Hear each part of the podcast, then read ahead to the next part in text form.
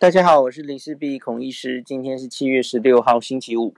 今天台湾的案例稍稍又有往回升一点了哈，我觉得大家就平常心啊。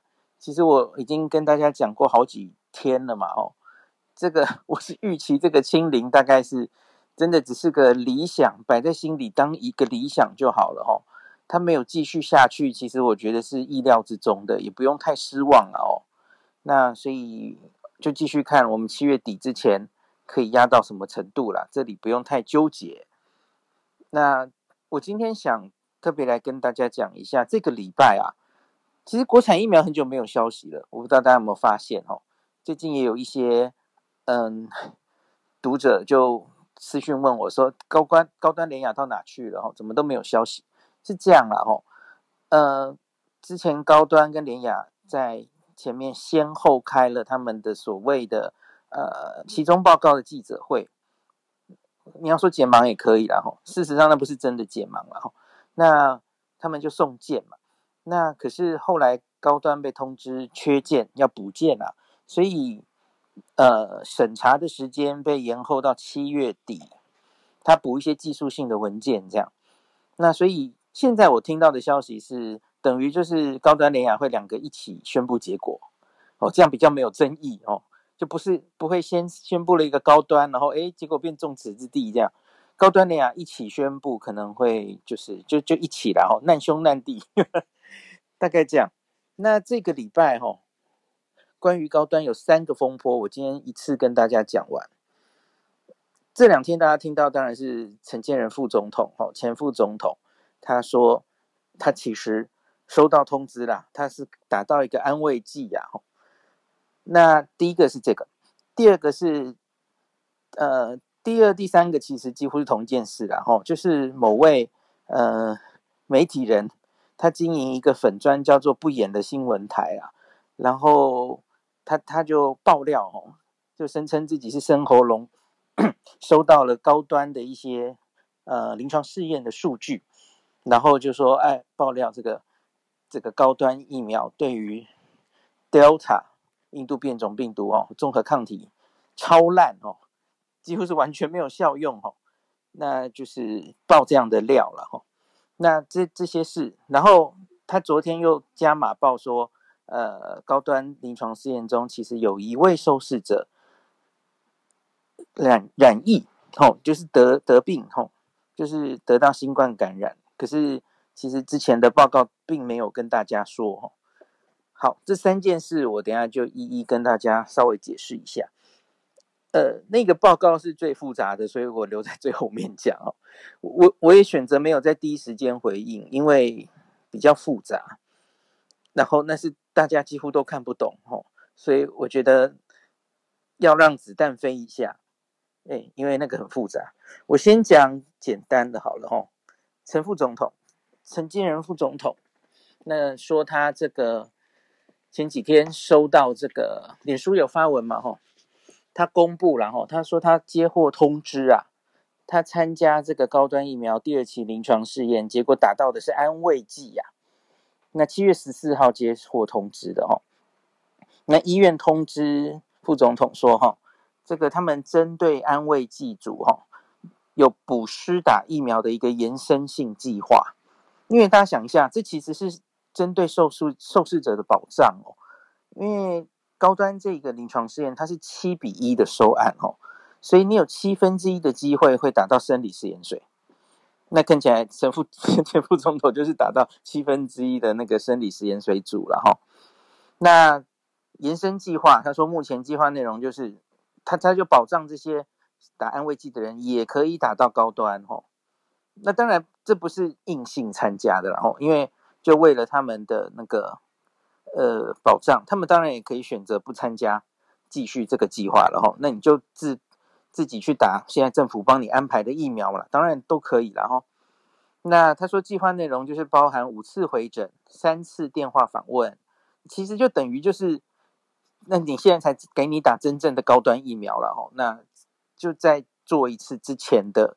呃，一样的这种临床试验的过程，这样哦，那也是要很多次抽血啊，然后施打第二剂之后有六个月的安全性评估，就等于都是实验组一样的啦哦。那愿意的人就可以去参加。那陈建仁副总统就说：“那那他当当然愿意，真的当呃施打组吼。那他就决定会参加延伸计划，支持国产疫苗的研发这样子哦。那副总统在脸书上最后他就写说：哈，他参与这一次啊高端的临床试验，呃，体会到。”这个临床试验的设计完善、执行严谨，那可以媲美国媲美国际知名药厂的多中心临床试验。因为这临床试验本来在台湾就是多中心的了哈。那他说这个试验的双盲程序、随机分配、多中心合作、跨地区收案，然后第三方的资料监测与分析、检体采集跟标准检验都是可圈可点这样子。那副总统最后就有点语重心长，就是跟我等一下会讲的事情有关了哈。他说很可惜，近日有一些媒体报道，网络讯息传播了许多不实消息来误导读者，实在令人失望跟难过。但我相信大多数的台湾民众都有很好的科学素养跟思辨的智慧，不会受到假讯息的误导。好，这是台湾自由民主培育出来的理性与公义。好，大概副总统的发文是这样啊哈。那其实这中间有一个风波了哈，就是有一位台北市议员王鸿薇，那个他就质疑了哈，他就说：“哎，副总统这个，他说这一次高端总共有三千八百个受试者，然后但这些受试者直到现在还不知道自己打的到底是疫苗还是安慰剂。”他质疑说，受试者是不是只有陈建仁副总统知道啊？自己打的是疫苗，政府是把其他的受试者当白痴吗？这样子哦。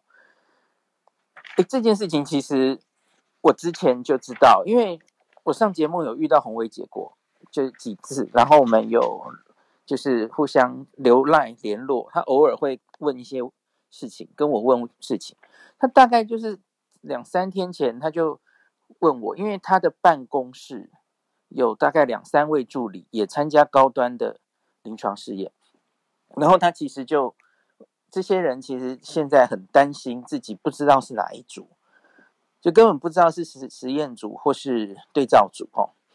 那他有帮帮他们去打听哦，因为那到底假如他是对照组，他他现在也分配到 AZ 啦，所以他就想去打 AZ，会有这种问题嘛？所以他就问我该怎么办。那我那时候是跟他讲说，呃，假如你现在很想去打的话，吼，那那我觉得应该是可以去问你执行临床试验那个机构，看可不可以申请解盲，因为那个受试者要退出这个临床试验是随时可以退出的哦，这是受试者该受到的保障哦。临床试验本来就是这样，受试者最大，他只要对这个临床试验有任何疑义。好，原来应该打两针，他他第二针不想打了，他随时可以退出的，那他的资料就不能被分析了哦。就是受试者是最大的，然后一定要保障他们的权益哦。那比方说前一阵子，呃，现在可能比较缓和了哦。可是比方说像前一阵子疫情这么严重的时候哈，假如有受试者很担心自己会不会打的是食盐水那一组，他根本没有保护力，他想要 withdraw。他想要脱离这个临床试验去打疫苗，完全可以，这是他们的权利哈。所以，反正我就跟红薇姐解释说，他们真的很担心，应该是可以去跟医院询问一下哈。那经由副总统这件事，其实事情就比较清楚了嘛吼。那是这样的，那个因为这整件事哈，然后高端其实自己今天中午就发了一个新闻稿，解释为什么会这样。那我也去问了谢思明老师啦，因为大家知道谢思明老师是台大的那个这一次高端临床试验的总主持人，对，他也跟我证证实有这件事。来，我跟大家解释一下现在到底是怎么回事哦。理论上，理论上原来高端这一次的临床试验解盲的时间应该是打完第二剂之后的六个月，你要追踪六个月。好，这样算算时间，应该是今年的九月或十月才对哈。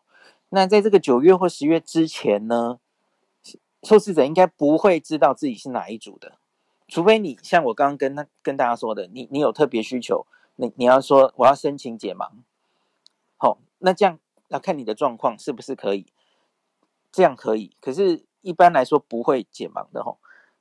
可是高端现在提前解嘛，怎么说呢？哎，我念这个状况是这样的吼，高端发出声明表示吼，那他们在不影响主实验的执行之下吼。已经新增延伸性的实验，并从今年七月开始，哈，由各执行的试验中心会主动联络受试者，询问他们参加延伸性试验的意愿。其实这就是陈前副总统收到那个通知的理由了，哈。那我看网络上也陆续有蛮多受试者，大家看 PTT 也有了，哈，就是收到了这样的通知，哈，就其实跟副总统都收到的都是一样了，哈。假如你有意愿的话，哦，他就会帮你解盲，看你是哪一组，大概这样啦，吼。受试者同意加入，就会进行个别解盲，吼。那可是有猫腻，吼，有人早，有人晚，怎么说呢？因为这个延伸的临床试验，哦，它也是每一个医院要去送审、送审轮委会过了之后，你才可以开始执行。所以每一家医院其实有时间差啦，有些早，有些晚，哦，那所以才会这样啦。我我觉得洪为议员的助理搞不好就是他参加的，呃，医院是比较晚，还没有主动联络受试者的。我觉得这中间有误会啦，哦，就是这其实不是陈前副总统才知道他打的是什么针，吼，不是这样的状况啦，吼。那另外还有一件事啊，那个有有某个报纸今天的。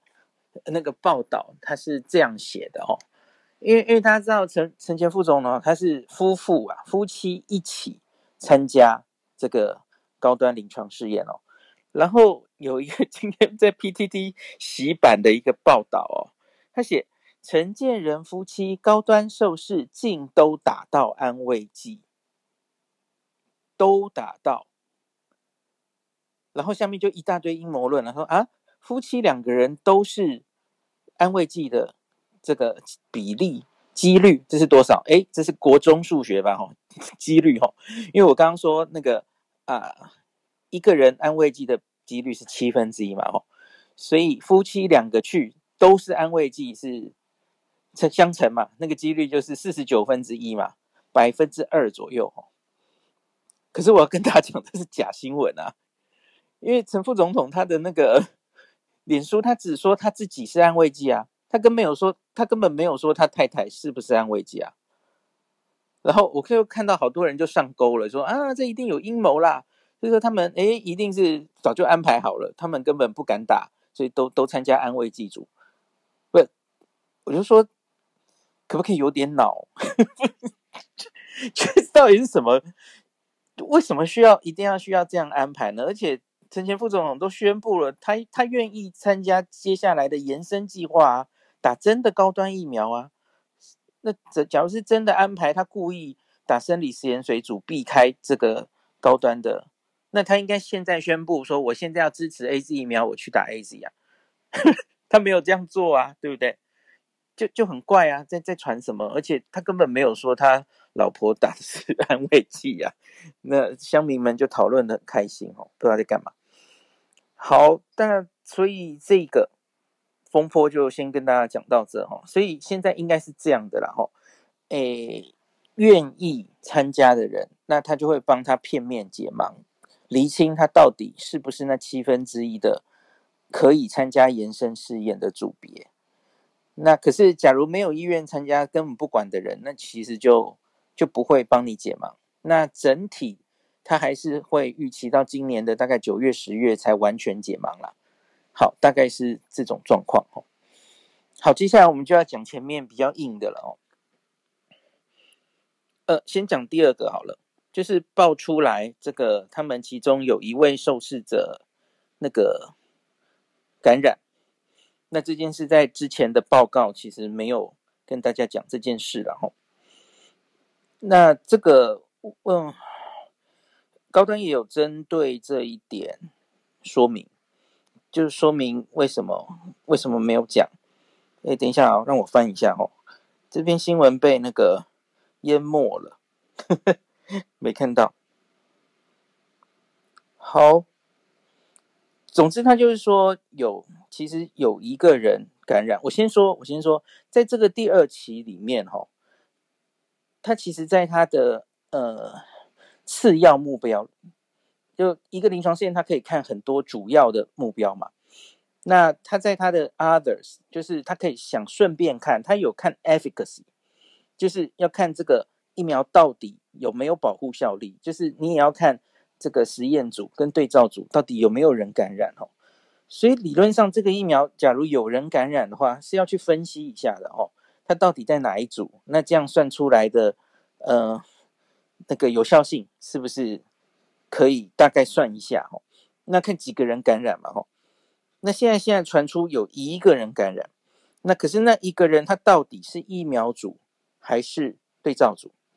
现在新闻看不出来。就是好像是不知道，因为还没有解盲。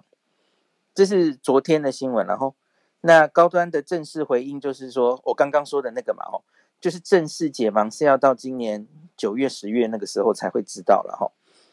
那可是这里我个人会觉得有点怪，因为有一个人感染的时候，你应该会在其中分析的时候，大概假如你想顺便看一下 efficacy 的话。理论上应该要知道它是哪一组，你才可以算出那个保护力了哈。当然，这不是第二期主要的实验目的哈。好，我找到了，东高端二期临床受试者染疫啊。那公司称打疫苗或安慰剂仅一两人知情。哎，今天早上我问谢思明老师，谢思明老师是不知道的了哈，就是不知道他是哪一组这样子。那这里他说。哦，对不起，我刚说九月、十月哈，高端是说十月、十月底、十一月初才会揭晓揭晓整个解盲，才会知道谁打疫苗哈。那高端内部设有防火墙，仅有少数一两位员工知道谁是安慰剂，谁是疫苗组哦。那该名染疫的受试者编号零一六七零。那受试阶段，若有人染疫，必须告知主管机关，所以主管机关当然应该都都了解这些状况了哈。那他就把资料送给医药品查验中心，还有食药署。那公司高层也不知道这位民众他是打疫苗或安慰剂这样子哈。那 OK，大概就这样。嗯、大概宣布的资料大概只有这样。那。假如这个整个临床试验里头，因为因为不多了，只有三千八百人，只有一个人染疫，然后感染了哈，那他假如是对照组，那七分之一的里面哈，哎，好像比较理所当然。可是你你大概也不能这样子就算保护力了哈，因为才一个哈，那个数字太少，没有办法做很详细的、很很隐身的解读哈。就算出一个什么保护力？不行不行，你你你太少了哈，你可能要累积更多的受试者才才可以，就更多的染疫者才能下这样的数学的计算哈。那可是假如这一个人哈是疫苗组的话呢，其实也也不是什么，就说这个疫苗临床试验失败了或怎么样哈，因为因为其实我们大家都知道这个打了疫苗没有一定不会感染嘛。是几率的问题，所以我觉得，假如真的这个人感染，你还要详细看一下这个人，呃，他的工作，然后周边的状况哦，为什么他会受感染哦？呃，不一定就是说哇，所以这个疫苗大概没有用了，大概也不能引申这样子的结论了哈。那只是当然，大家初听乍听之下可能会觉得，诶，这这怎么都没有人，就是。竟然有一个人感染，竟然是疫苗组的哈，你可能会心里有一点疑惑或怀疑哈。其实我觉得大概还好，可能不是太严重的状况。那可是哈，我还是希望这一些算是比较重大的资讯哈，可以尽量透明一点，而不是经由媒体人爆料给我们，而且是用这种形式哈。要声称自己叫做说有生喉咙提供给他，然后用这种方式把这些资讯揭露出来，几乎是用政治攻击的方式来讨论这件事哦，这是我非常不乐见的。因为好，我现在要讲第三件事了，他就是质疑这个呃他的动物实验，或是他对于去做变种病毒哈那个综合抗体的效价奇低无比哈，什么下降只到十六分之一等等的哦。首先，我一时第一时间没有评论的原因，是因为他揭露的那些消息不是完整的报告，就是他就是截几页的图嘛，哈，几几个几页的说明文字档，然后几个图，然后他就开始解释了哦。好，那个那个解释的字，哈，我跟大家讲，你看得懂，我服了你了哦，就是连我都要仔细的看哦，它就是临床试验里面非常专业的东西，那。这种东西，第一个，我第一时间不想评论，是因为我不知道它的真假，我没看过完整的报告，它只是这样截出来的，我也不知道它图有没有被变造过，哈，文字有没有被变造过，我无从判断，这不是正式的，呃，我们的主管单位发布的的资讯，所以我我无从评论起，我我不知道那个资料是不是对的，所以第一时间我当然不适合讲话。那第二个是，我觉得。假如有人质疑这一个报告，因为这个报告现在理论上应该就是在紧就在审查中嘛，吼，那要它是现在要送 EUA 的重要的参考的资料之一了，吼。那前前几天李秉颖老师上节目有针对这件事情评论，吼，他其实也不是评论内容本身，他是说这有人泄密啊，就是这不应该流出来，吼。这是机密资料，像他们专家进去审查吼，他们看这些资料都要签保密协定的。那所以这中间一定有什么人露出来，然后可能有什么目的怎么样？呃，我我其实是我的感想是这样的吼，这是科学问题，应该要科学解决，应该要尽量透明的解决，应该是专家们。把资料完整的摊开来，然后你有意见，吼，大家就正反面。像陈培哲老师觉得，哎，真的，哎，这个抗体降得很低，吼，这这这不太好。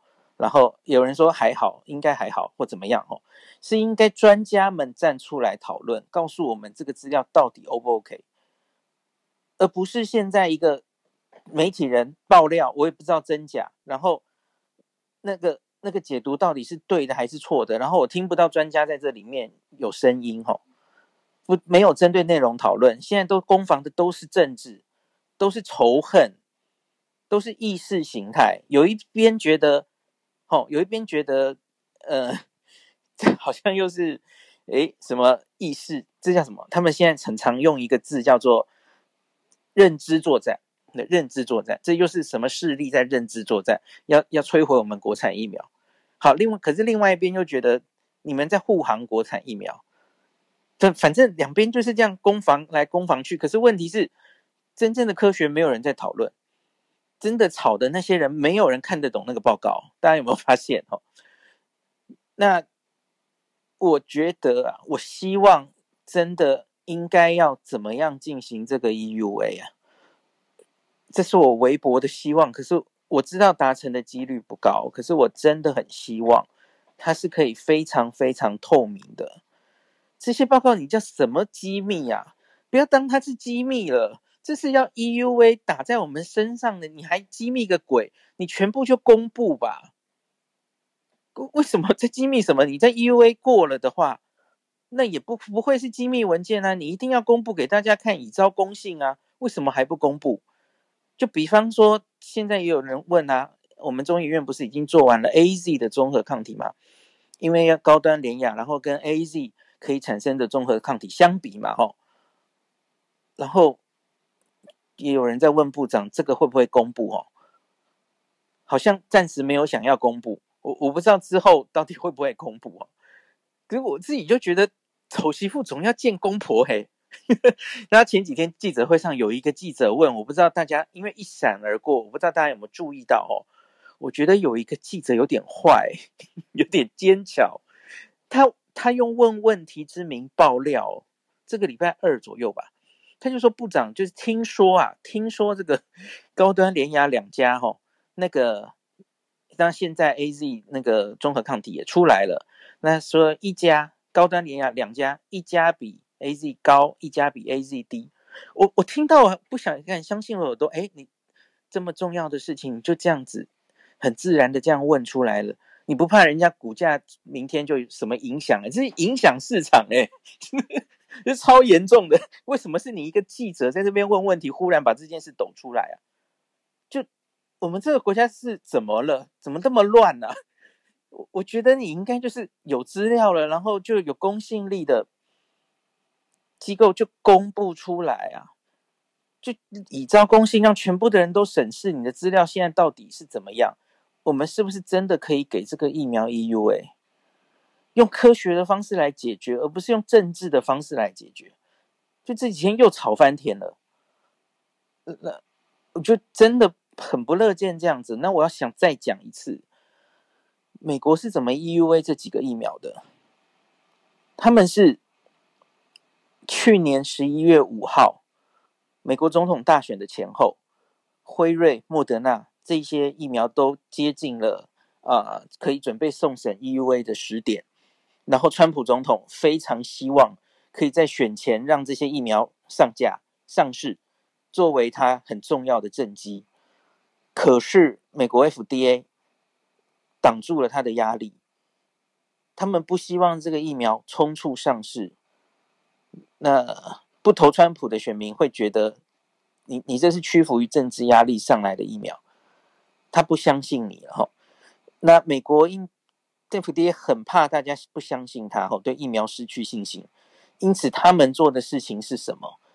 他们做，他们尽量完全的透明，他们每一个开会委员名单，然后线上开会，你。我也可以，你也可以去听，我也可以去听。线上开会，线上直播，你还可以直接去问问题哦。然后开会之前，他们是把所有 FDA 审查之后，他们 summary 哈、哦，那个临床试验的所有资料，呃，几十页哈、哦，然后在会前就公布，让大家看哈、哦，让你可以问问题嘛、哦。他们是这么透明的，然后最后是投票。那是专家委员会了哈，最后当然专家委员会的意见其实也是参考，跟我们类似了哈，也是参考，然后最后美国 FDA 会做最后决定。那可是专家委员会每一票哈，然后他还去问那个反对的人，你为什么反对？哈，然后他的意见是什么？清清楚楚的，完全透明。那辉瑞那时候我记得还有几几个反对票，因为那时候他们是。辉瑞现在是过十六岁以上嘛？那那个反对的专家说，你十六到十八岁明明没有非常多受试者，他在他对这个感到不安，这是他反对的原因。你看清清楚楚。然后呢，后来到 Moderna，Moderna 在好像是两三周后，呃，来 EUA 啊，一样再开一次会，诶，这次就全票通过了哈，就是那些过程都非常清楚哈。那逐一讨论这个临床试验中发生的副作用啦，然后它的有效性到底怎么样哦？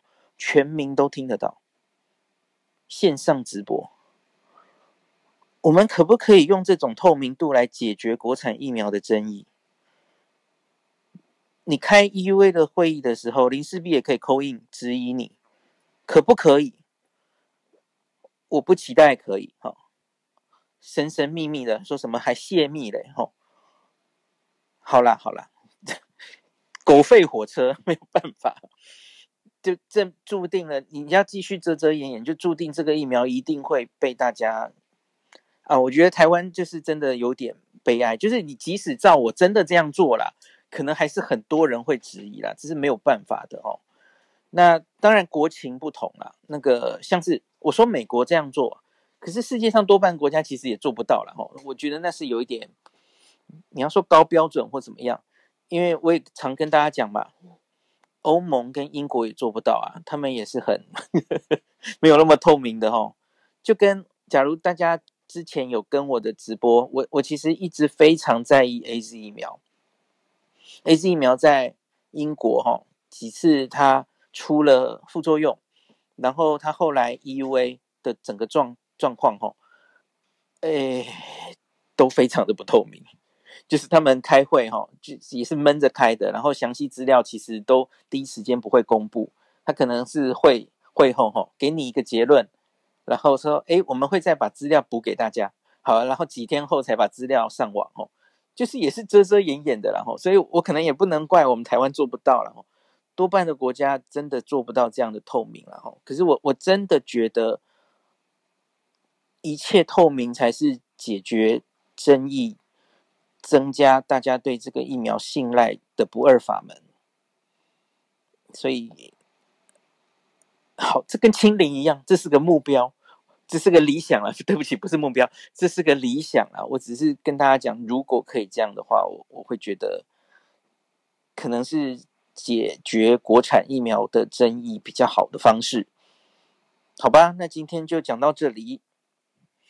那我们要去隔壁听叶斌的房了哈，不好意思，今天就没时间让大家上来了哈。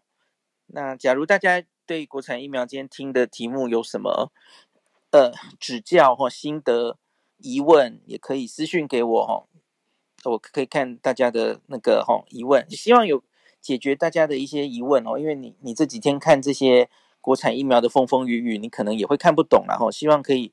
有帮大家释疑到了哈，我是觉得有点可惜了哈，因为这中间又是继续掺了很多政治口水，然后，诶，其实最后我其实都没有讲那个报告，还补一下好了，补一下，最后一点时间，那个报告哈，那个媒体人解读有一件事情很明显是错了哈，他说在那个动物实验里面，那个攻毒实验哈，他说没有什么效果。那是错的哦，因为大家看那个纵轴，纵轴是 log，所以它是 它 log 其实，大家 log 的意思就是十倍、一百倍、一千倍这样子哦，所以其实看起来是蛮有效的，给它解读成看起来差不多哦，那那个是明显的错误，它解读就是错了哦，所以我不太确定他爆料到底是有找什么专家帮他看过哦，那那个明显就错了。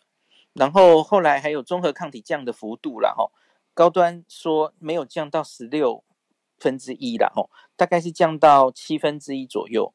然后印度变种综合抗体降大概七七分之一，降降到七分之一哈。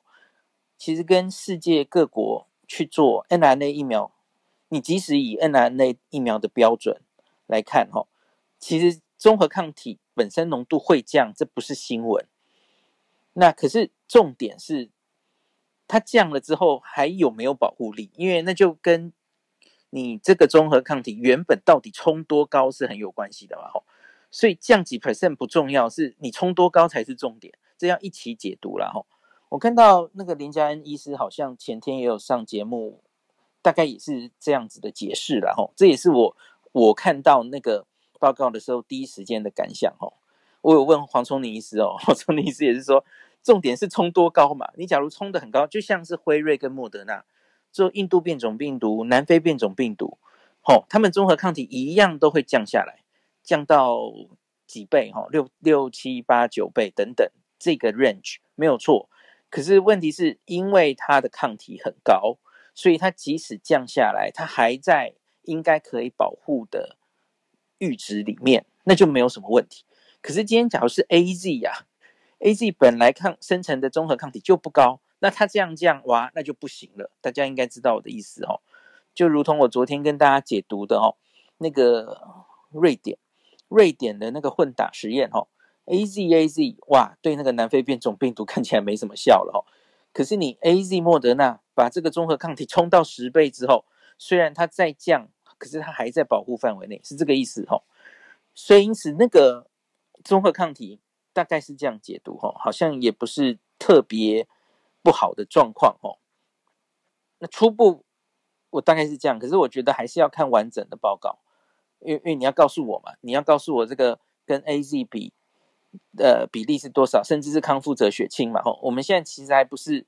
很确定全部的资料，然后那个康复者血清到底是怎么做的，我不知道啊，你没有告诉我啊，所以要我完整的判读这一些现在呈现的这片段的报告，我做不到哈，资料不够多。